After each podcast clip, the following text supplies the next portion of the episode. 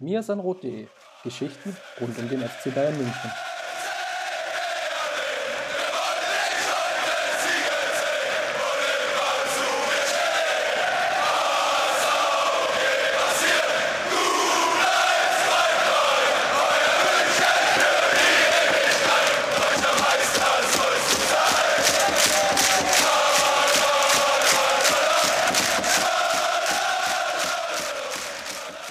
Servus und herzlich willkommen. Es ist wieder Zeit für den Mirsanrot Podcast, Folge 226.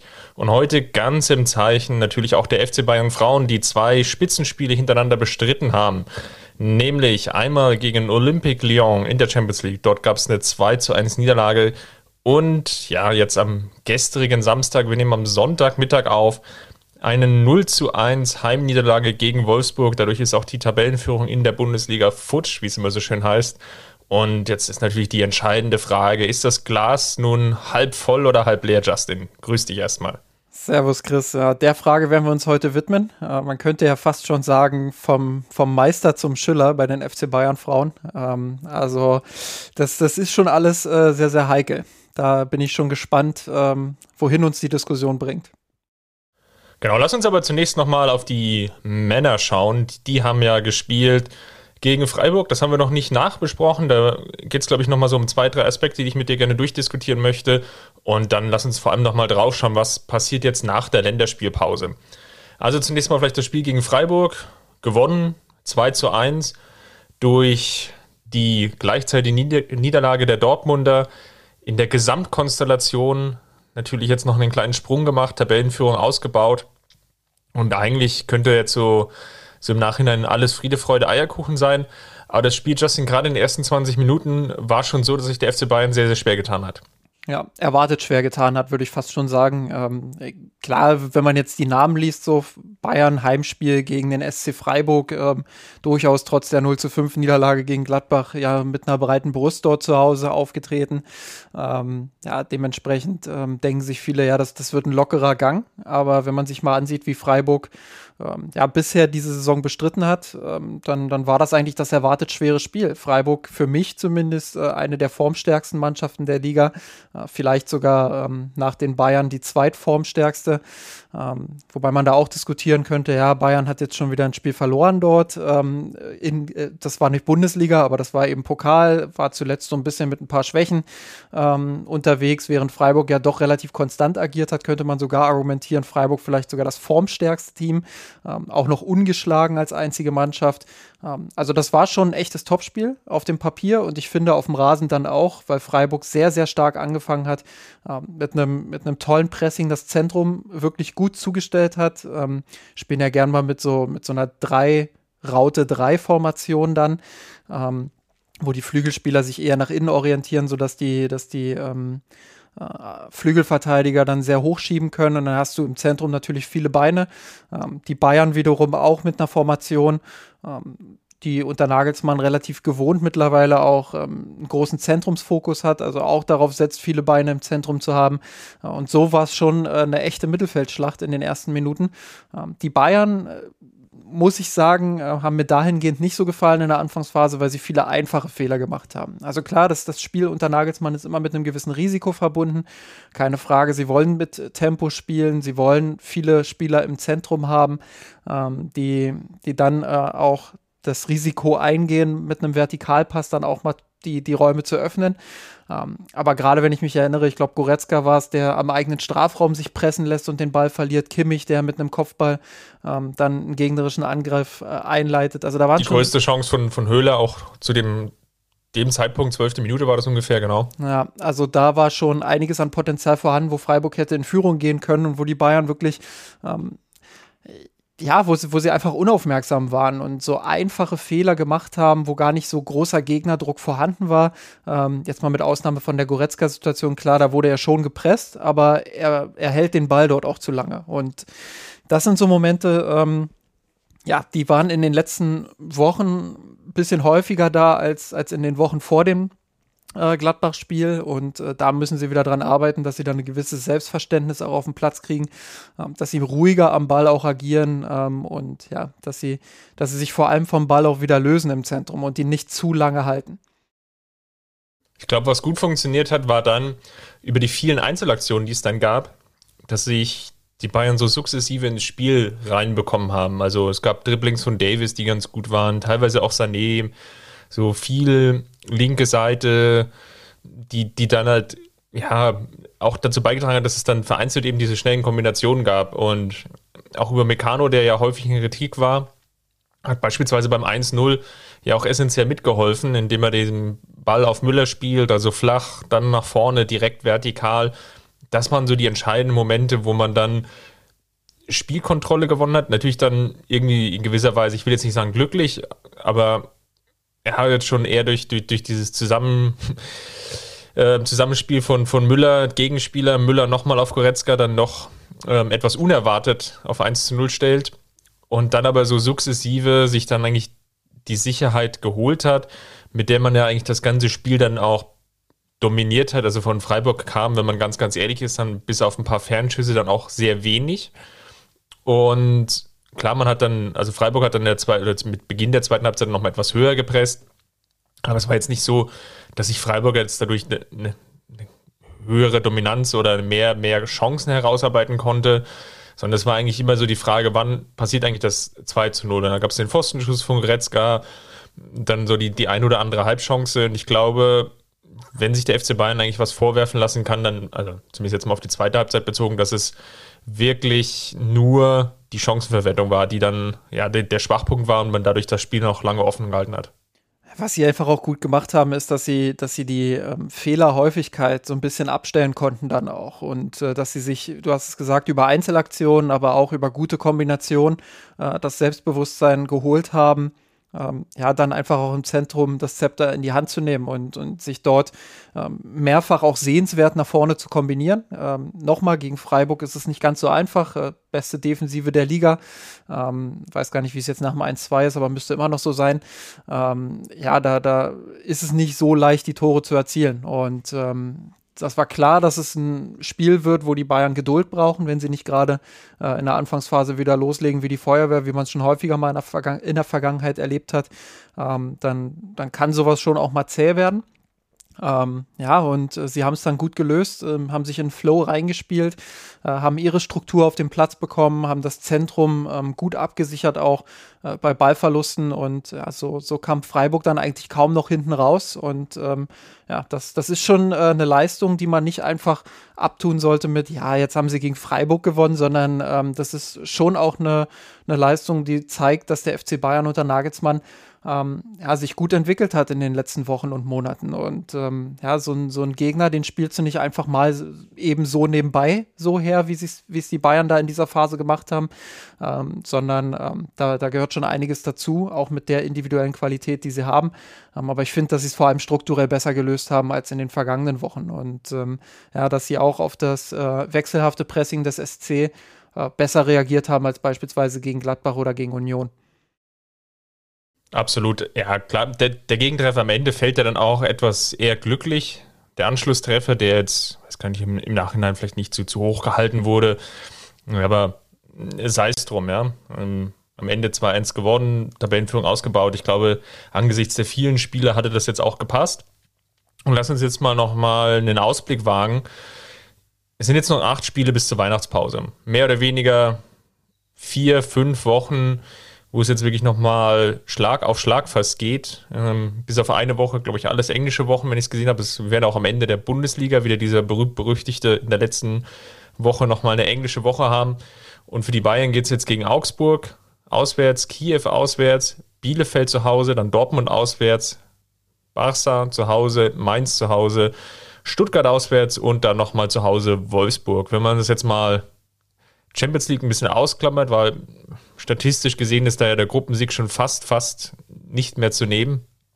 Und es ist in der Bundesliga eigentlich ein ganz witziges, ähm, eine ganz, ganz witzige Aufgliederung. Es sind drei Spiele gegen Mannschaften, die oben stehen, mit dem BVB, Mainz und Wolfsburg, zwei davon zu Hause. Bei Mainz und Wolfsburg muss man natürlich mal gucken, wie das Ganze sich dann jetzt ja ausgeht. Wolfsburg jetzt ja auch ja mit dem neuen Trainer. Und auf der anderen Seite gegen drei Mannschaften, die unten drin stehen. Mit Augsburg, Bielefeld und dann dem VfB Stuttgart, ja, welche, glaube ich, 14 oder 15, 16, 17, also wirklich die ganz unten drin stehen. Und Justin, was können wir uns jetzt erwarten oder was, was muss denn jetzt das Credo des FC Bayern sein, dass man in der Bundesliga, sagen wir mal, aus diesen sechs Spielen im Idealfall mindestens noch fünf gewinnt? Ja, ähm, ich würde sagen, ähm, das, das Ziel, das große Ziel muss es sein, mindestens fünf zu gewinnen ähm, und ungeschlagen zu bleiben. Also ich, ich gucke so ein bisschen auf das Auswärtsspiel bei Borussia Dortmund, wo ich sage, okay, ähm, wenn das Spiel nicht ganz so verläuft, ähm, wie man sich das selbst vorstellt, kann ja durchaus mal passieren, gerade dort auch im Westfalenstadion. Ähm, haben wir in der Vergangenheit häufiger auch erlebt, dass die Bayern da mal sich ein bisschen schwerer getan haben als bei den Heimspielen gegen den BVB. Ähm, auch wenn Dortmund aktuell nicht die absolute Topform hat, aber da, bis dahin sind ja auch noch ein paar Wochen. Ja, ähm, da kann ruhig auch mal ein Unentschieden passieren. Äh, Anspruch muss natürlich sein, alle sechs Spiele zu gewinnen, keine Frage. Aber wenn es am Ende fünf Siege und ein Unentschieden gegen Dortmund sind, ähm, ja, dann, dann ist es auch gut. Ähm, ich bin vor allem gespannt, wie, wie Julian Nagelsmann äh, rotieren wird. Äh, ich glaube, der Spielplan bietet sich eigentlich ganz gut an, wenn ich jetzt mal durchgehe, Augsburg auswärts. Ähm, da würde ich schon noch mit voller Kapelle jetzt spielen, gerade nach der Länderspielpause. Äh, keine Frage. Gegen Kiew auswärts kann man schon aufgrund der Tabellenkonstellation überlegen, ob man da ein bisschen rotiert. Ähm, Bielefeld Heimspiel ist auch eigentlich eine, ja, so eine Option, wo man sagt, da kann man äh, durchaus auch noch mal durchrotieren. Ähm, also das sind so die beiden Spiele, auf die er äh, ein paar Einsatzzeiten aufteilen kann äh, für Spieler, die nicht ähm, unter den ersten 11, 12, 13 stehen. Ähm, und dann kommt halt das Topspiel äh, in Dortmund. Klar, volle Kapelle, gar keine Frage. Dann das Heimspiel gegen Barca, ähm, wo ich auch aufgrund der Tabellenkonstellation und aufgrund der Formschwäche von Barcelona ähm, schon auch eher dazu tendiere zu sagen, da kann er vielleicht auch auf zwei, drei Positionen mal durchrotieren. Äh, Heimspiel gegen Mainz wird absolut äh, schwierig. Auch da, denke ich, muss man eher mit voller Kapelle auflaufen. Ähm, und dann hast du Stuttgart und Wolfsburg am Ende, ja, wo es so ein bisschen auf ähm, auf die Belastung der einzelnen Spieler ankommt. Wer hat sich vielleicht äh, verletzt oder nicht verletzt? Äh, wer ist gerade vielleicht außer Form? Wer braucht mal eine Pause? Ähm, da kann man sicherlich dann auch noch mal schauen, ähm, dass, man, dass man das moderat macht und, und gut verteilt. Ich glaube, ähm, dass diese Phase sich jetzt ganz gut anbietet. Ähm, da muss Nagelsmann jetzt ähm, einsteigen und ein bisschen mehr rotieren als in den Vorwochen vor der Länderspielpause. Äh, kam mir ein bisschen zu kurz da. Ähm, klar, ich verstehe es nach wie vor, dass er eher darauf aus ist, auch einen Rhythmus zu finden mit der Mannschaft. Ähm, aber jetzt wird es wirklich auch an der Zeit, äh, das ein oder andere Korn einzusparen, um dann eben nicht ähm, in so eine Situation zu laufen, wo du dann äh, im Laufe der Saison wirklich auf dem Zahnfleisch gehst. Und das haben wir in der Vergangenheit schon häufiger auch erlebt. Witzigerweise, also witzig ist jetzt sicherlich der falsche Ausdruck dafür. Die Corona-Pandemie hat ja auch den FC Bayern wieder eingeholt. Nach dem positiven Test von Niklas Süle, direkt am Montag oder Dienstag war es ja, als mit Beginn der Nationalmannschaftswochen, ist er ja positiv getestet worden. Impfdurchbruch.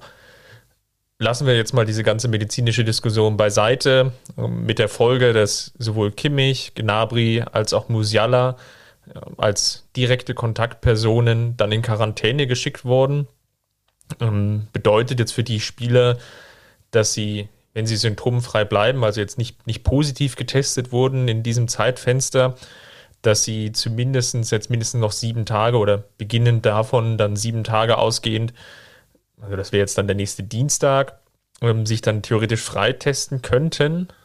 Ähm, da muss man jetzt mal abwarten, wie das jetzt konkret läuft. Sollte sich natürlich einer von ihnen infiziert haben, dann ja, definitiv ist das Augsburg-Spiel und dann wahrscheinlich die Reise nach Kiew dann ohnehin zu früh. Nichtsdestotrotz sieht man, glaube ich, wie nah jetzt dann doch wieder die Einschläge gekommen sind und muss ich natürlich jetzt schon vielleicht auch nochmal mit der Causa Kimmich jetzt im Besonderen, die anderen Spieler müsste man jetzt mal genau eruieren, warum die wiederum auch in Quarantäne geschickt wurden. Aber bleiben wir vielleicht mal bei der Causa Kimmich, weil da ist es ja ziemlich offensichtlich. Er hat es ja auch öffentlich gesagt, dass er noch nicht geimpft ist wie man da von den, der, der Seiten oder den Seiten des FC Bayerns auch noch etwas den, den Druck erhöhen kann, ist ja in gewisser Weise auch etwas paradox, dass die Zuschauer jetzt zum Teil dann unter 2G-Regelungen gestellt werden, also sprich geimpft oder genesen sein müssen, während die Akteure auf dem Rasen das nicht sein müssen. Das ist irgendwie, also er schließt sich meiner Logik nicht ganz. Zumal es ja dann immer noch diese witzigen ähm, Situationen geben könnte. Kimmich bekommt eine rote Karte, wird auf die Bühne geschickt und dann, dann sitzt er irgendwie draußen und dürfte dann. Äh, also, kurzum, das ist eigentlich Quatsch, wenn man so ein bisschen drüber nachdenkt. Und muss natürlich jetzt genau sehen, wie man ähm, auf Seiten des FC Bayern da auch vielleicht jetzt den, den Druck etwas erhöht. Aber es ist natürlich jetzt auch wenig hilfreich für die Form der Spieler, wenn sie dann immer wieder auch in häusliche Quarantäne geschickt werden weil du dann einfach vom, vom Training her natürlich jetzt nicht analog zum Spielbetrieb dann wirklich unterwegs sein kannst. Und da bin ich wirklich gespannt, welche Maßnahmen, ja, vielleicht auch das Trainerteam von Julian Nagelsmann und natürlich aber auch die, die sportliche Führung, ähm, also sprich Hassan Salihamidzic und Oliver Kahn, wie sie jetzt damit umgehen, weil das ist sicherlich eine Krise, die gilt es jetzt dann auch in den nächsten Wochen noch zu meistern. Also zwei, zwei Aspekte dazu vielleicht. Ähm, der erste ist, dass ich äh, abermals sagen muss, und ich glaube, dass äh, seit, seit es Corona gibt, ähm, bete ich das fast schon gebetsmühlenartig runter hier. Ähm, diese, diese Länderspielpausen sind für mich komplett absurd. Also gerade in so Phasen, wo die Pandemie halt wirklich voll zuschlägt und wo du merkst, dass die Zahlen äh, steigen, finde ich es einfach nur absurd. Die Spieler ähm, ja, aus, aus ganz Deutschland und Europa zusammenzuholen und äh, irgendwie zusammenzumischen und äh, sie aus ihrer Bubble quasi rauszuholen und sie dann äh, mit einer neuen Bubble zu vermengen. Äh, keiner weiß, äh, ob da vielleicht doch irgendwie äh, dann doch was mitgeschleppt wird, egal wie gut die Hygienekonzepte da sind ähm, oder auch nicht. Also äh, das finde ich schon absurd, dass diese Länderspielpausen ähm, quasi über die komplette Corona-Pandemie hinweg ähm, ja so stattfinden konnten, wie sie eben stattgefunden haben. Ähm, das ist das eine. Und das andere ist, weil du jetzt auch gesagt hast, äh, den Druck erhöhen. Ähm, ich sehe das so ein bisschen äh, auch zweischneidig, glaube ich. Ähm, einerseits bin ich voll bei dir, äh, wenn man die Perspektive des Clubs auch so ein bisschen ergreift, ähm, dann, dann muss natürlich die Frage sein, wie kriegen wir unsere Spieler dazu, ähm, dass sie sich eben impfen lassen, weil das ist ein großer Vorteil für die Clubs. Ähm, sie, sie haben automatisch weniger Risiko. Klar, wir haben es dann so wie bei Nagelsmann auch gesehen, äh, dass er ein bisschen länger in Quarantäne war ähm, als es eigentlich bei, bei Geimpften übrig, äh, üblich ist. Ähm, Gibt es immer mal wieder, aber die Wahrscheinlichkeit ist eben deutlich geringer, dass die Spieler lange ausfallen, wenn es dann äh, zu einem positiven Test kommt. So, und ähm, das ist das eine. Da muss der Club sicherlich überlegen, wie kriegen wir die Spieler dazu.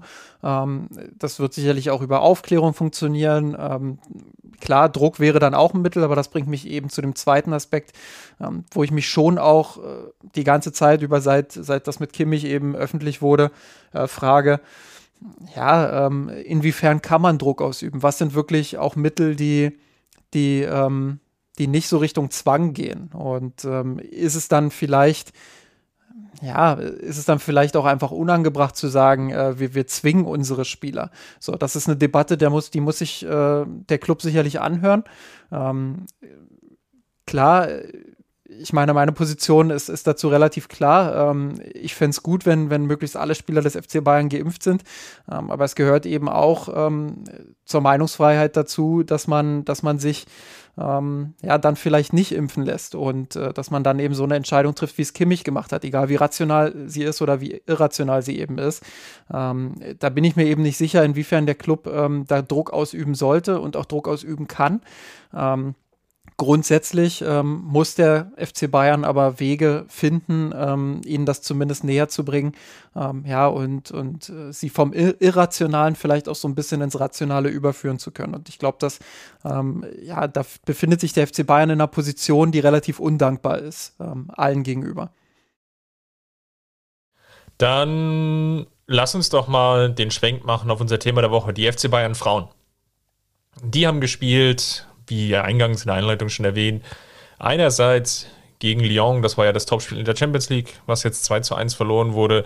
Und dann natürlich jetzt vor allem gegen Wolfsburg in der Bundesliga, wo es jetzt ja darum ging, dann auch die, die nächsten Schritte zu machen, wie es so schön heißt, um und die Tabellenführung zu halten. Lass uns vielleicht mal beim Spiel gegen, gegen Lyon bleiben. Ich meine, der Tabelle ist jetzt noch nicht so viel verloren. Lyon hat jetzt die ersten drei Spiele gewonnen, steht da mit neun Punkten. Der FC Bayern mit dem Unentschieden gegen Benfica und ähm, den Häkchen, den drei gegen ähm, Hecken, sind es dann insgesamt vier Punkte auf dem zweiten Platz. Ja, Hecken jetzt mit drei und Benfica mit einem Punkt dahinter. Ja, äh, was lief denn schief gegen Lyon? Aber so ganz, ganz platt formuliert. Zur Halbzeit stand es ja noch 1 zu 0 für den FC Bayern durch ein Eigentor. Ich würde sagen, erzwungen durch eine Standardsituation. Sonst wäre es weniger gewesen, die dann den, den Treffer erzielt hätte oder ja die Gegenspielerin so gut behindert, dass sie sich das Ding ähm, selber reinlegen musste, der zwangsläufig. Aber was lief denn aus deiner Sicht dann vor allem in der zweiten Halbzeit schief, ähm, dass der FC Bayern das seine, also zumindest einen Unentschieden nicht über die Zeit bringen konnte? Ja, ich würde vielleicht mal direkt bei den ersten drei Minuten der ersten Halbzeit schon einsteigen. Ähm, wenn man sich die anguckt und äh, bei der Zone kann man das ja zum Glück. Ähm, da empfehle ich jedem nochmal die ersten drei Minuten sich anzuschauen. Ähm, das, das ist äh, eigentlich stellvertretend für alles, was über die 90 Minuten nicht lief. Und äh, das ist äh, fehlender Mut, fehlendes Selbstbewusstsein, ähm, ja, und, und eine Grundeinstellung, ähm, die, die Lyon eigentlich dazu eingeladen hat, das Spiel zu kontrollieren und zu dominieren. Ähm, wovon spreche ich da im Detail?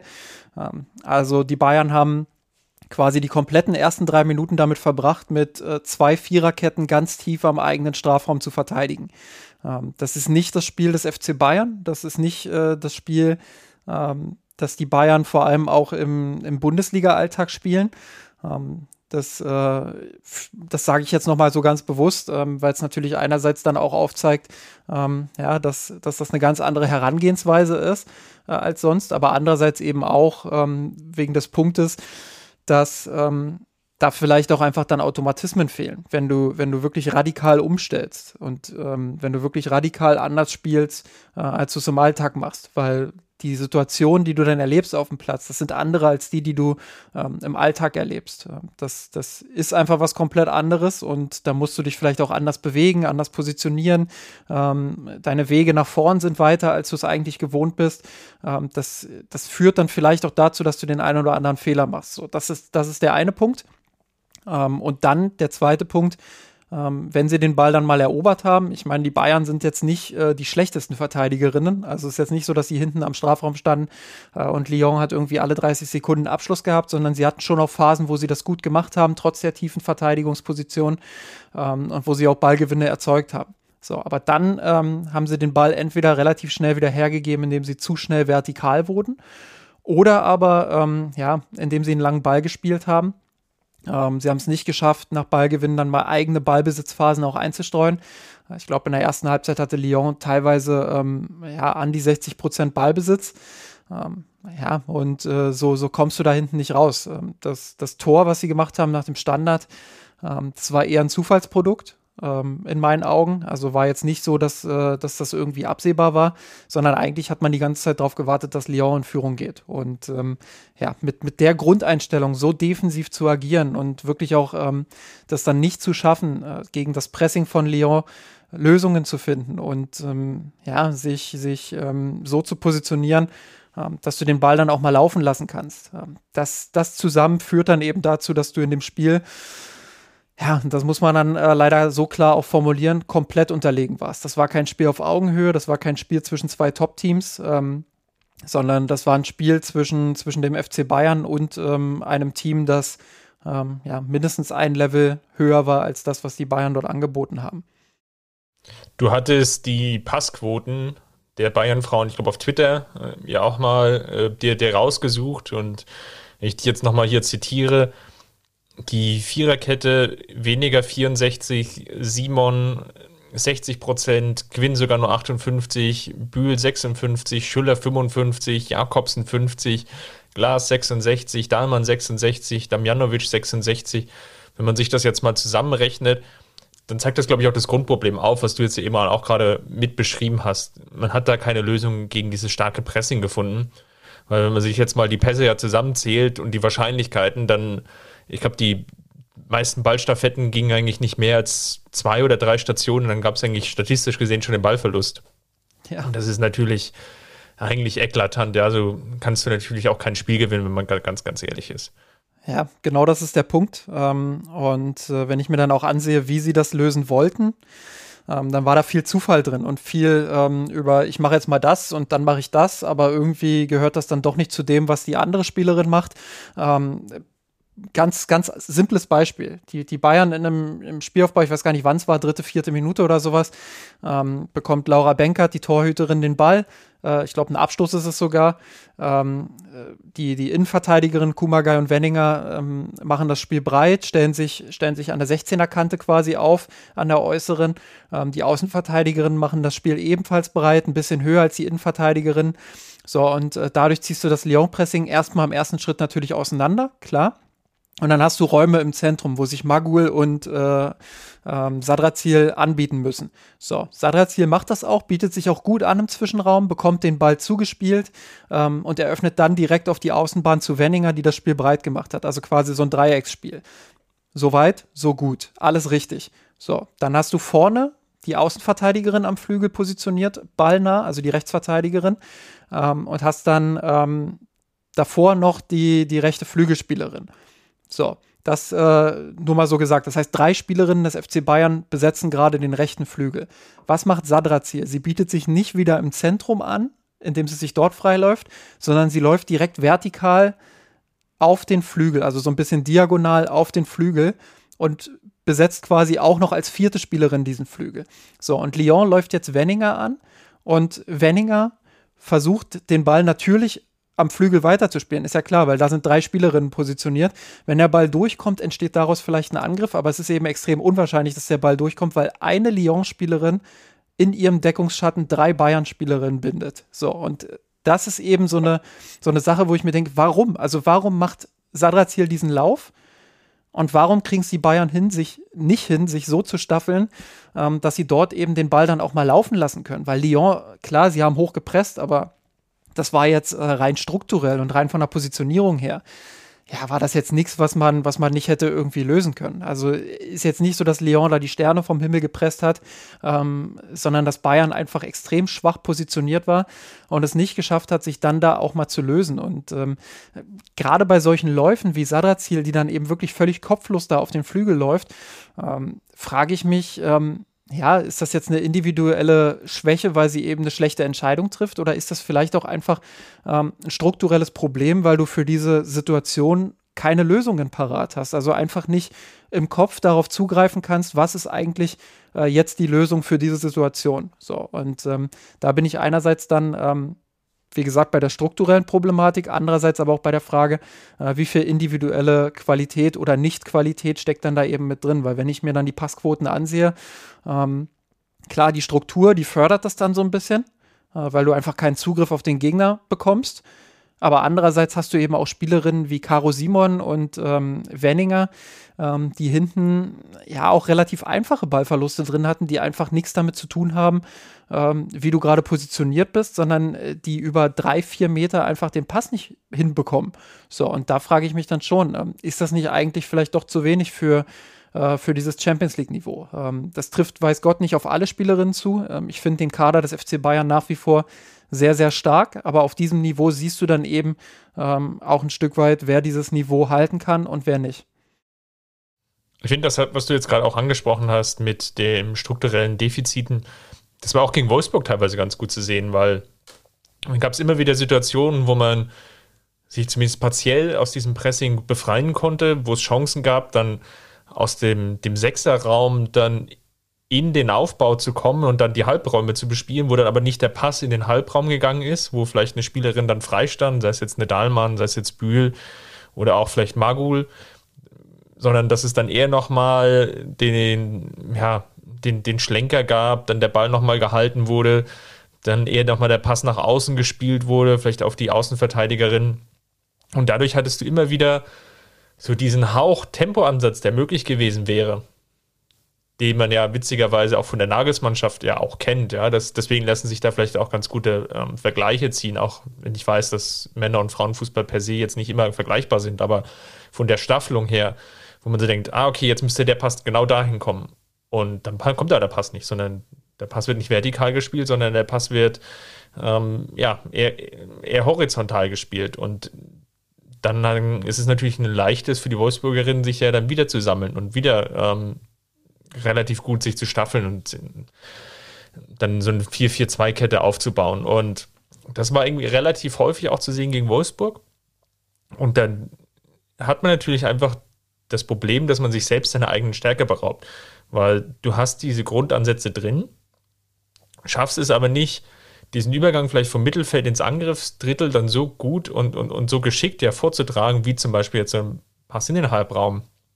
Und dann, wenn die Halbraumspielerin sich dann, egal wer es jetzt ist, dann auftritt, dann kann sie vielleicht wieder die Flügelspielerin mit einbeziehen, kann vielleicht direkt in die Spitze spielen, kann vielleicht nochmal eine Seitenverlagerung anstoßen von dort. Also das ist für die Gegnerinnen ja dann auch viel, viel schwerer zu verteidigen, weil sie eine Spielerin im Halbraum natürlich viel mehr Passoptionen hat als die Spielerin auf der Außenbahn, wo ja und da erzähle ich ja jetzt niemandem was Neues, ja einfach die Außenlinie an der Seite, sei es jetzt links oder rechts, natürlich ja den Passweg oder die Passwinkel ja schon sukzessive oder strukturell ja beschneidet, dass es ja für den Gegner auch viel, viel leichter ist, sich dann eben hinzustellen und zu positionieren.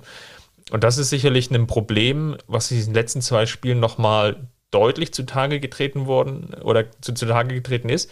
Was wir natürlich aber auch schon in den Vorwochen da gesehen haben, Stichwort Niederlage gegen Frankfurt, aber ja auch beim Spiel gegen Essen, was ja auch mehr krampfig als, als, als wirklich gut jetzt mit 2 zu 1 gewonnen wurde.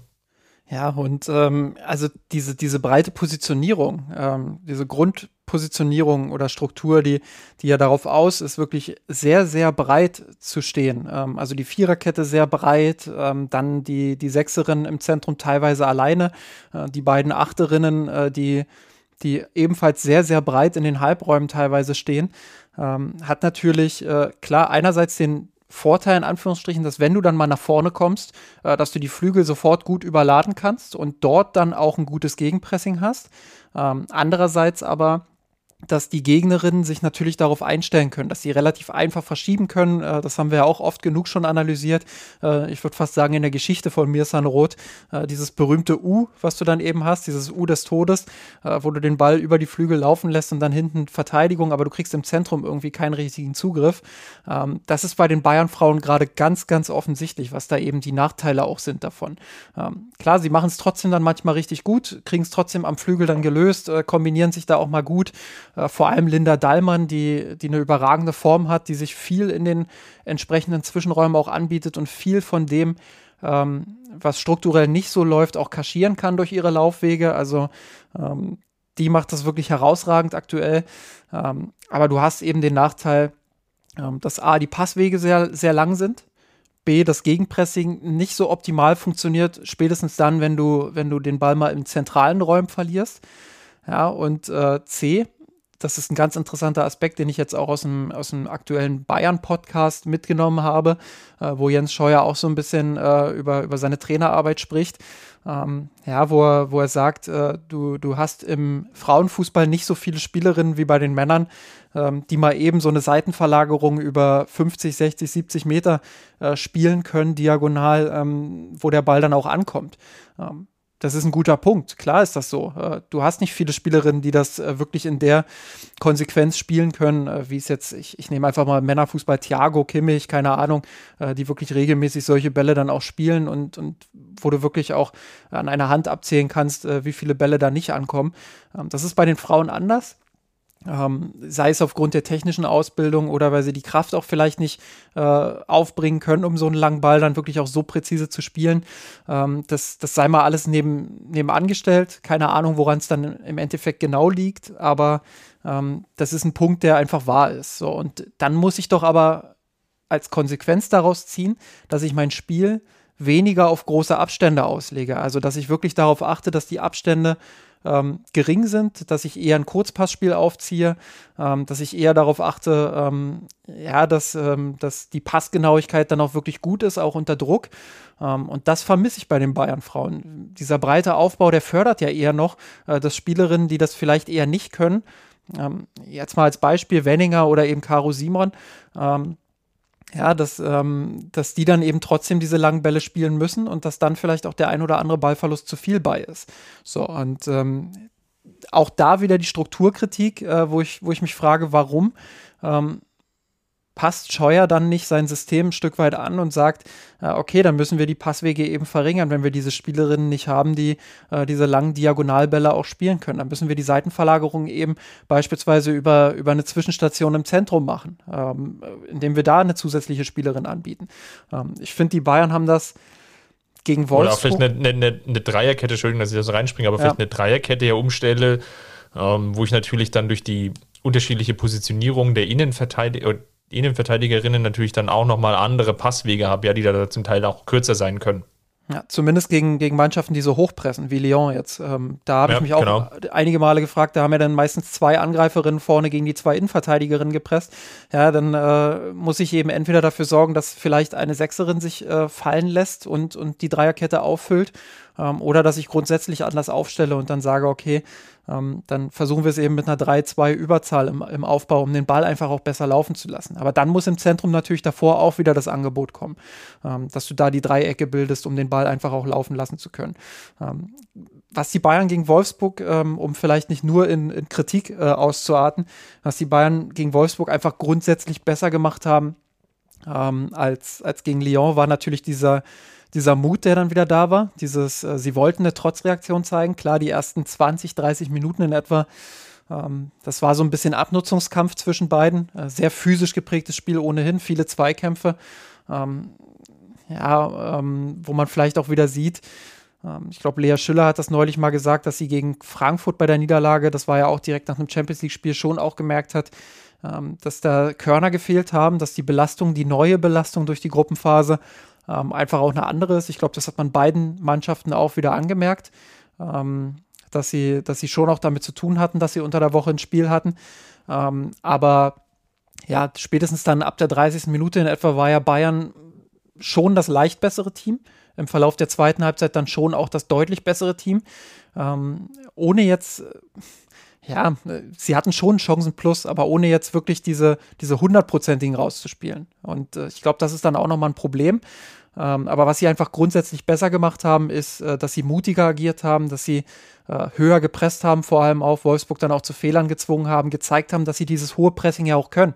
Ähm, ich erinnere mich an, an eine Phase direkt äh, nach Wiederanpfiff in der zweiten Halbzeit, äh, von der 45. bis zur 55. in etwa, ja, wo die Bayern ähm, das geschafft haben, Wolfsburg wirklich auch am eigenen Strafraum festzunageln, indem sie ein hohes Pressing gespielt haben, ähm, wirklich auch immer wieder gut ins Gegenpressing gekommen sind, sich äh, Abschlüsse erarbeitet haben. Ähm, das war so die Phase, wo eigentlich das 1 zu 0 für die Bayern in der Luft lag. So, und ähm, diese Phasen, das ist das, was die Bayern stark macht, was sie auch können, dieses, dieses Offensive, dieses Druck machen. Ähm, mal unabhängig von, von allen strukturellen Problemen, die sie auch da noch hatten, äh, in Sachen Konterabsicherung beispielsweise, äh, wo Wolfsburg sich, sich zwei, dreimal wirklich auch gut lösen konnte, ähm, wo die Bayern dann hinten relativ blank waren. Ähm, aber abseits dieser strukturellen Probleme liegt das einfach auch in der Natur der Spielerinnen, die sie haben. So, und ähm, das wünsche ich mir dann eben auch, wenn sie, wenn sie auswärts bei Lyon spielen. Ähm, warum warum Angst haben, warum sich hinten reinstellen, ähm, wenn man doch die ganze Zeit auch davon spricht, dass man diesen Schritt aufs Top-Level in Europa gehen will.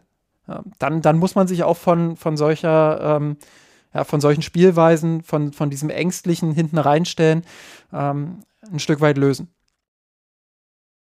Genau, da bin ich bei dir. Ähm, ich glaube, was natürlich dann auch gefehlt hat, du hast die gute Phase gegen Wolfsburg angesprochen, dass es da so diesen, ja, die, die, die besseren Passwege dann auch nicht gefunden wurden. Also das war hinten raus wirklich so, wo man dachte, so, ja, je, zum Beispiel Bühl, dann zieht sie halt nach innen, was ja sicherlich nicht ganz verkehrt ist.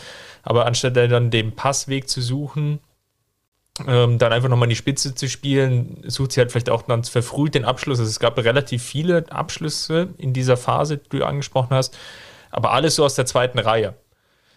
Zum Teil nicht ganz ungefährlich, gebe ich zu wo ich mich aber schon manchmal gewünscht hätte oder mir gewünscht hätte, Herr, spiel doch noch mal einen Pass oder versuch doch mal den Durchstecker in die Spitze rein, ne, in die Nahtstelle, weil die Viererkette von Wolfsburg, die stand jetzt auch nicht so sattelfest.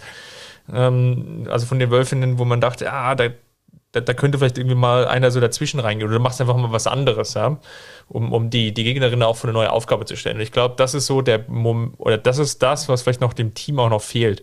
Diese letzte Abgezocktheit. Das haben wir natürlich in der letzten Saison schon viel besprochen das ist so, gerade nach dieser extrem erfolgreichen Phase mit den 25, 26 Spielen, die ja hintereinander gewonnen wurden, ja, wo, wo es dann hinten raus sehr, sehr, sehr knapp wurde, wo man, glaube ich, dann die Unerfahrenheit angemerkt hat, wo man sich ja hoffte, jetzt auch mit den entsprechenden Neuzugängen, die getätigt wurden, etwas mehr Routine und Erfahrung reinzubekommen. Und diese Erfahrung und Routine, die ist aber noch nicht auf dem Platz zu sehen. Ja, und das ist äh, ja auch da wieder, ne? Du, du kannst das natürlich alles ähm, zu Recht auch positiv verkaufen und kannst, und kannst sagen, ähm, die Mannschaft ist erst auf dem Weg. Sie, sie geht ja immer noch die Entwicklung, um nach oben zu kommen. Und auch wenn es der FC Bayern ist und man mit dem FC Bayern eben vor allem die, Mensch, äh, die Männermannschaft äh, verbindet und dort eben diesen, dieses äh, Mir San Mir sieht und äh, wie sie wirklich auch in jedem Spiel ähm, oder in fast jedem Spiel dann bis an ihre Grenzen und darüber hinausgehen. Ähm, so dieses ganze Mentale, ähm, das darf man natürlich jetzt nicht einfach auf die Frauenmannschaft übertragen und sagen, so, jetzt machen wir einmal hier Schnips und äh, das funktioniert jetzt sofort genauso. Ähm, ich glaube, ähm, ich weiß gar nicht mehr, wer es war, ob es Jens Scheuer war oder eine Spielerin. Ähm, irgendjemand aus dem Team direkt hat jedenfalls gesagt, ähm, das funktioniert natürlich nicht. Man hat nicht dieses, dieses äh, Mir San Mir Motto ähm, und, und, und äh, überträgt das jetzt einfach und äh, wir sind der FC Bayern und dieses Selbstverständnis, das muss man sich alles über Jahre hinweg aufbauen. Man muss mehrere Titel gewinnen, äh, man muss die Erfahrung sammeln, äh, man muss äh, dieses Selbstverständnis einfach auch über Jahre hinweg aufbauen. Und das dauert natürlich auch Zeit. Und das ist ein Argument, was vollkommen berechtigt ist. Andererseits hast du eben auch Spielerinnen wie Saki Kumagai, du hast Spielerinnen wie Lina Magul, ähm, du hast so viele Spielerinnen dort auch, ähm, die, die eben schon sehr viel Erfahrung haben und denen du eben, von denen du einfach auch erwartest, dass sie in diesem Team äh, vorweggehen. Auch Spielerinnen mit internationaler Klasse wie Hannah Glas, die jetzt, ähm, ja, ihr sei es verziehen, die nach Olympia vielleicht auch ähm, ja, so ein bisschen, so ein bisschen platt ist. Äh, kann schon sein. Vielleicht macht sie deshalb auch aktuell nicht, nicht jedes Spiel und jede Minute mit. Ähm, aber das sind eben Spielerinnen, von denen du erwartest, dass sie in solchen Spielen dann vorangehen. Ähm, und das passiert nicht. Ähm, das, das klappt nicht irgendwie äh, aus, aus verschiedenen Gründen. Ich glaube schon, dass das Strukturelle da der Grund Nummer eins ist, aber selbst wenn es strukturell nicht läuft, brauchst du eben Spielerinnen, die da vorangehen. Äh, siehe Dahlmann, was ich vorhin gesagt habe, die wirklich viele strukturelle Löcher ähm, auch schließen kann und ähm, die, die wirklich das Spiel dann auch nochmal auf ein anderes Level hebt. Und ähm, ja, äh, wie gesagt, du, du musst im Hinterkopf haben, der FC Bayern ist eben noch nicht da, ähm, da ganz oben mit dabei beim Frauenfußball. Das, das ist eben so. Sie sind vielleicht noch eine Stufe tiefer, auch wenn äh, Lea Schüller beispielsweise neu, neulich ähm, gesagt hat, dass sie äh, die Bayern mit zu den Favoritinnen zählt. Ich glaube, die Woche hat gezeigt, ähm, dass da noch einiges fehlt und dass der Weg nach wie vor sehr weit ist. Ähm, da muss man geduldig bleiben. Da, da, da, nützt es auch nichts, jetzt irgendwie draufzuhauen und zu sagen, boah, ist das alles schlecht. Ähm, aber man muss es schon auch kritisch hinterfragen, weil du hast den Kader, du hast die Spielerinnen, ähm, du hast äh, technische Qualität auch in dieser Mannschaft. Ähm, und da musst du eben dann auch dafür sorgen, dass du es äh, strukturell auf den Platz bringst, dass du äh, das technisch auf den Platz bringst. Und ja, äh, sind wir mal ehrlich, selbst wenn die Bayern das Spiel am Ende 2 zu 1 gegen Wolfsburg gewinnen, was ja durchaus möglich gewesen wäre, äh, anhand des Chancenplusses, ähm, ja, äh, runtergebrochen war es dann eben doch Heldinnenfußball. So, das, das muss man ganz klar so sagen. Ähm, auch auch wenn es schmerzhaft ist, ähm, finde ich schon, dass das der Fall war und dass die Bayern ähm, nicht irgendwie, und das hast du ja gerade auch äh, schon, schon wunderbar analysiert, ähm, eine Idee hatten, wie komme ich jetzt in den Strafraum, sondern dass da viele Flanken dabei waren, viel auf Zufall ausgelegt ist, viele Dribblings, also Einzelaktionen, ähm, aber ganz selten mal eine Kombination, wo du sagst, boah, das, das haben sie jetzt richtig äh, top gemacht, da haben sie jetzt äh, Wolfsburg aber durchaus mal äh, überrumpelt. Klar, Wolfsburg hat tief verteidigt, sie können das, sie ähm, haben auch eine gewisse Grundqualität in ihrer Mannschaft. Ähm, aber ich würde das Spiel nicht einfach abhaken und sagen, hey, wir hatten Chancen plus normalerweise gewinnen wir das Spiel, sondern da war wirklich viel aus der zweiten Reihe dabei, viel ähm, hoch reingeschlagen und mit der Hoffnung verbunden, dass irgendjemand da an den Ball kommt oder der Ball irgendwie so verspringt, dass dann doch eine Spielerin äh, irgendwie rankommt. Ähm, ja, und für mich ist das der Inbegriff von Heldinnenfußball. Ähm, und ja, da ähm, stehe ich jetzt nach diesen zwei Spielen auch ein bisschen ratlos da. Ähm, weil, weil ähm, mir schon bewusst war, dass noch was fehlt zur Spitze. Aber nach diesen zwei Spielen muss man halt wirklich dann auch analysieren und sagen, da fehlt noch ganz schön viel. Und das hatte ich ehrlich gesagt nicht erwartet. Sehe ich eigentlich ähnlich. Lass uns mal noch auf den, weil wir jetzt ja eben ja schon auch über die Männer gesprochen haben, wie es dort weitergeht bei den Frauen schauen. Dort wartet jetzt das Rückspiel schon gegen Lyon diesen Mittwoch. Dann kommt noch mal ein Bundesligaspiel gegen Karl Zeiss Jena, dann gibt es eine längere Pause und dann folgt das Spiel gegen Leverkusen am 4.12. Leverkusen, so sieht es zumindest gerade aus, verliert gegen, gegen Hoffenheim das Spiel und dadurch haben wir natürlich vorne in der berühmt-berüchtigten Tabellenkonstellation eigentlich die, eine relativ krasse Situation in der Bundesliga. Wolfsburg 19, Hoffenheim 19, Bayern 18, Frankfurt 18, selbst Turbine Potsdam jetzt mit 15 und noch dem Nachholspiel gegen Köln oder beziehungsweise ja, heute dann später im Laufe des Nachmittages können dann auch nochmal Richtung 18 Punkte ziehen. Also man sieht schon, dass es da vorne der, der, der Spitze breiter geworden ist, wie, wie Berti Fuchs immer so schön gesagt hat. Nichtsdestotrotz waren es, glaube ich, sowohl gegen Frankfurt als auch jetzt gegen Wolfsburg vermeidbare Niederlagen. Ich sage gar nicht, dass beide Spiele hätten gewonnen werden können, aber man hätte sich dort, dort insgesamt besser präsentieren müssen, vielleicht sogar. Ähm, ja, ist natürlich jetzt für die, ähm, für die laufende Saison natürlich noch relativ viel offen, aber schauen wir mal, wie es dort in den nächsten Wochen weitergeht. Wir werden es auf jeden Fall analysieren. Ja, ähm, Dann, eine Sache ja. noch dazu. Ähm, die Gerne. Tabelle zeigt natürlich auch, ähm, dass die Qualität hinter Bayern und Wolfsburg ähm, gestiegen ist. Klar, man kann den Spieß natürlich auch umdrehen und sagen, ich habe vorhin gesagt, es war ein sehr physisch geprägtes Spiel, viele Zweikämpfe, auch Wolfsburg hat ja spielerisch jetzt nicht so viel gebacken bekommen, das muss man ja auch sagen. Das war ja auch eher ernüchternd, ähm, wie wenig sie dann wirklich auch äh, kombinativ nach vorn gekommen sind. Ähm, befinden sich ja auch in so einer, in so einer Umbruchsphase, wo Schlüsselspielerinnen fehlen, äh, wo sie Abgänge kompensieren müssen, neuer Trainer etc. pp. Ähm, ja, und ähm, da war das schon von der technischen Qualität, von der fußballerischen Qualität, weil dieses Spitzenspiel da schon eher enttäuschend, auch wenn man dieses Aber mit ransetzen muss, äh, die Belastung unter der Woche. Wie gesagt, das ist neu für die Mannschaften, äh, beziehungsweise für die Teams, aber ähm, ja, das äh, ist dann schon so auch ein kleiner Fingerzeig, äh, ja, wie die Entwicklung vielleicht gerade nicht so nicht so funktioniert. Aber andererseits hast du eben ähm, mit Hoffenheim, mit Frankfurt, ähm, mit Leverkusen, mit Potsdam äh, Teams dahinter, die, die eine tolle Entwicklung durchmachen, die jetzt international auch nicht so konkurrenzfähig sind, wie man das äh, bei Hoffenheim jetzt zuletzt auch gesehen hat in der Gruppe mit Arsenal und Barcelona. Ähm, aber das ist auch noch gar nicht der Anspruch, sondern einfach, dass man sieht, dass sie eine spielerische Entwicklung durchlaufen. Ähm, ja, und, und äh, dass sie wirklich auch teilweise sehr sehenswerten Fußball spielen. Und ähm, gerade bei Frankfurt und Hoffenheim kann ich mir vorstellen, dass sie noch ein bisschen länger da oben bleiben.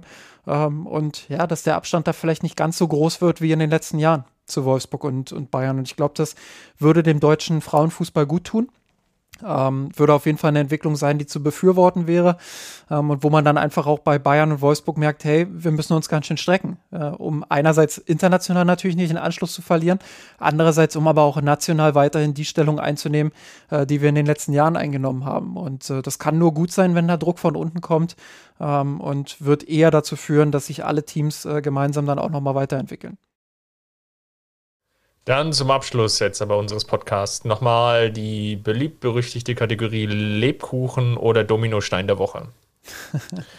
Und fang du mal an.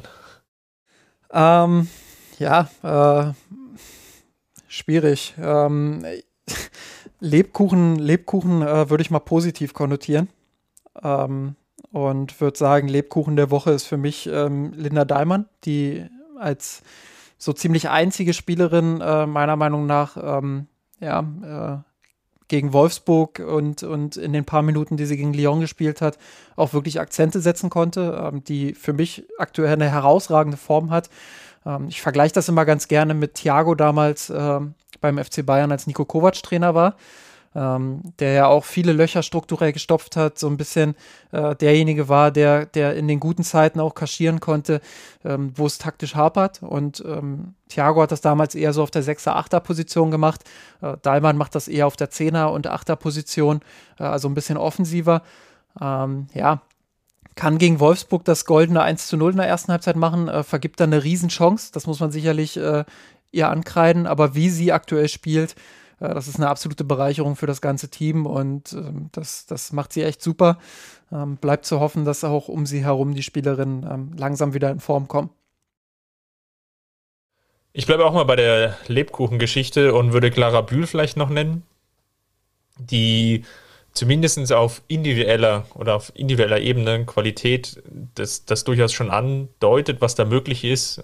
Ist ja auch noch eine sehr, sehr junge Spielerin, 20 Jahre, ähm, wird dann im Dezember dann 21, die sich individuell sehr gut durchsetzen kann, gut im Dribbling, im 1 gegen 1 ist, die dann auch vielleicht dieses Robben-Eske mal hat und dann nach innen zieht, wie wir es jetzt auch gegen Wolfsburg gesehen haben. Wo es, glaube ich, jetzt noch fehlt und woran man dann arbeiten muss, ist dann noch so diese Ruhe und Abgezocktheit, wo es dann vielleicht besser auch mal dem, dem Ball eher zu spielen und nicht, nicht immer den Abschluss zu suchen. Nichtsdestotrotz hat sie ihr Potenzial definitiv angedeutet und deswegen Lebkuchen der Woche für mich. Ja, der Dominostein der Woche. Ähm, da könnte man quasi mehrere Dominosteine aneinander reihen, die dann äh, umfallen. Ähm, das ähm, war, war einfach äh, von der gesamten Mannschaft, insbesondere gegen Lyon, relativ wenig. Ähm, beziehungsweise Team. Ich will mir da eher das Wort Team angewöhnen, weil Mannschaft ergibt im Frauenfußball für mich keinen Sinn. Ähm, auch wenn das viele, viele äh, so benutzen. Ähm, ja, ich, ich denke einfach, ähm, dass es auch nicht sinnvoll wäre, jetzt äh, eine Spielerin rauszupicken und zu sagen, äh, Mensch, an der lag's. Äh, es gab viele Leistungen, die äh, nicht gepasst haben, auf individueller Ebene, auf struktureller Ebene. Ähm, ich ich würde deshalb das komplette Team äh, in die Verantwortung ziehen ähm, und sagen, die FC Bayern Frauen sind äh, der Dominostein der Woche. Ähm, wird sowohl Jens Scheuer damit in die Verantwortung ziehen, der ähm, taktisch der Mann, äh, dem Team nicht, das, äh, nicht diese Lösungen an die Hand geben konnte, die sie vielleicht gebraucht hat. Ähm, individuell gab es auch einige, die, die nicht an ihre Form rangekommen sind. Das ist nie nur der Trainer, es sind nie nur einzelne Spielerinnen. Ähm, aber insgesamt äh, war das einfach zu wenig. Und gerade mit den Ansprüchen, die man jetzt in diesem Sommer auch formuliert hat, ähm, ist das ein herber Rückschlag, ähm, den man nicht einfach wegwischen kann, sondern äh, es braucht jetzt wirklich auch eine Reaktion am Mittwoch beim Heimspiel gegen Lyon, äh, wo die Bayern dann auch zeigen, ähm, dass sie einfach anders können, dass sie, dass sie ähm, offensiver spielen können, mit mehr Leidenschaft agieren können. Ähm, ja, und ich bin äh, hochgespannt darauf, ob es diese Reaktion geben wird und wie sie sich gegen Lyon dann anstellen im Rückspiel. Übrigens, äh, weil, ich, weil ich es jetzt eh schon anspreche, ähm, am Mittwoch läuft das dann äh, wieder bei der Zone, sowohl auf YouTube als ähm, als auch wieder bei der Zone selbst. Ähm, wie ich schon gehört habe, ähm, werden die das ganz groß aufziehen mit sehr vielen Leuten vor Ort auch. Ähm, also eine, eine, gute Berichterstattung dann auch von vor, vor Ort, wie ich hoffe. Ähm, und ähm, ja, das äh, ist sicherlich dann auch was, was es nicht so oft gibt, dass, äh, dass solchen Spielen dann so viel Aufmerksamkeit auch geschenkt wird. Äh, der Zone macht das aktuell sehr, sehr gut, finde ich. Ähm, gibt dem wirklich auch viel Raum und viel Platz. Und ähm, das wird jetzt äh, dann am äh, Mittwoch, glaube ich, nochmal eine, eine andere Ebene, ähm, wie ich mir sagen lassen habe, äh, wo einfach ganz, ganz viele äh, Leute vor Ort sind ähm, und wo ich mich schon drauf freue. Dann hoffen wir mal, dass es jetzt nicht nur ist, dass das alte Motto, Quark wird nicht besser, wenn man den breit tritt, mit den vielen Personen vor Ort. Aber ich gehe davon aus, dass die Berichterstattung, glaube ich, dann ganz, ganz gut wird, so wie du es jetzt ein bisschen angeteasert hast. Dann vielleicht noch von, von meiner Seite, du hast, glaube ich, zu den Frauen jetzt schon alles gesagt und, und hast mir überhaupt gar keinen Raum mehr gegeben, mich da irgendwo einzuordnen. Vielen Dank dafür. Deswegen ist mein Dominostein der Woche die Corona-Pandemie. Und da schließt sich ja irgendwie so der Kreis von, von der Begrifflichkeit. Ich glaube, sie ist zurück und also alle spätestens oder war vielleicht auch nie, nie wirklich weg. Und demzufolge hoffe ich eigentlich darauf, dass jetzt beim FC Bayern und äh, gerade bei den Spielern vielleicht jetzt auch die, die in Quarantäne sind, dass da jetzt vielleicht das ein oder andere Umdenken ja dann doch noch stattfindet, um zum einen vielleicht auch einer gewissen Vorbildfunktion gerecht zu werden, vielleicht gesamtgesellschaftlich gesehen, aber eben jetzt auch dann, und das ist vielleicht dann sogar egoistisch und vielleicht sogar auch der, der viel größere Hebel, dass sie das auch für sich selber und vor allem für die Mannschaft tun, ähm, um dann nicht die, die entsprechenden Saisonziele zu gefährden, weil sie im Zweifelsfall eher wirklich selber erkranken, das wäre dann so der Worst Case, oder zumindest immer wieder in Quarantäne geschickt werden, weil einfach die Einschläge links und rechts neben ihnen dann ähm, ja, zu groß sind und sie dann jeweils wieder als Kontaktperson gelten. Nichts hinzuzufügen. Gut, falls es euch gefallen hat, hinterlasst uns doch gerne einen Kommentar in der Kurve unter kurve.missenrot.de. Schaut da gerne mal vorbei. Hinterlasst uns gerne auch eine Bewertung bei iTunes oder beziehungsweise bei Apple Podcasts. So heißt ja mittlerweile die App. Das hilft uns einfach dort, dort gesehen zu werden und ähm, ja, steigert etwas unsere Reichweite. Falls es euch so gut gefallen hat, dass ihr uns finanziell unterstützen möchtet, ja, dann können wir euch da natürlich auch helfen. Patreon.com slash schaut da einfach vorbei und ihr uns den kleinen Obolus hinterlassen wollt.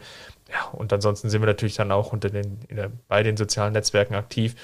Vor allem natürlich bei Twitter, dort einfach unter Rot mal vorbeischauen, ähm, falls ihr dann wirklich tagesaktuelle noch Kommentare von uns zu gewissen Themen haben möchtet. Und ähm, falls ihr dann mal bei der Kurve vorbeischaut, Chris hat es gerade gesagt, kurve.mirsanrot.de, weil wir heute natürlich auch nicht über die Amateure ähm, gesprochen haben, ähm, schaut da gerne mal im äh, Forenbereich Jugend vorbei. Dort gibt es den äh, Thread rund um die Amateure, wo ähm, ja, viel diskutiert wird, wo viel auch über den aktuellen Stand diskutiert wird, ähm, wo vor allem M1900 ähm, immer wieder dann auch informiert über die einzelnen Spiele mit ausführlichen Spielberichten, ähm, wo auch ganz, ganz viel dann äh, mit, mit anderen Forenteilnehmerinnen äh, diskutiert wird.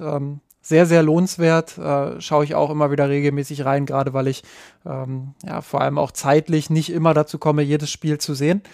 Ähm, und ja, da ist das vor allem auch eine große Hilfe und eine großartige Ergänzung äh, zu unserem Blog. Also schaut vorbei, kurve.mirsanrot.de. Wunderbar, dann haben wir die Folge im Kasten und wir hören uns dann nächste Woche. Bis dahin, macht's gut, vor allem bleibt gesund. Servus. Servus unserer Weltpläne.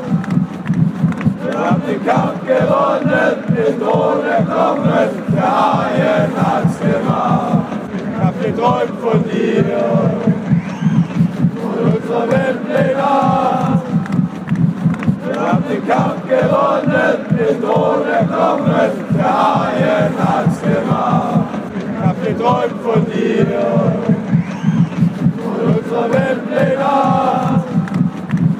Wir haben den Kampf gewonnen, mit ohne Kommen der Haien.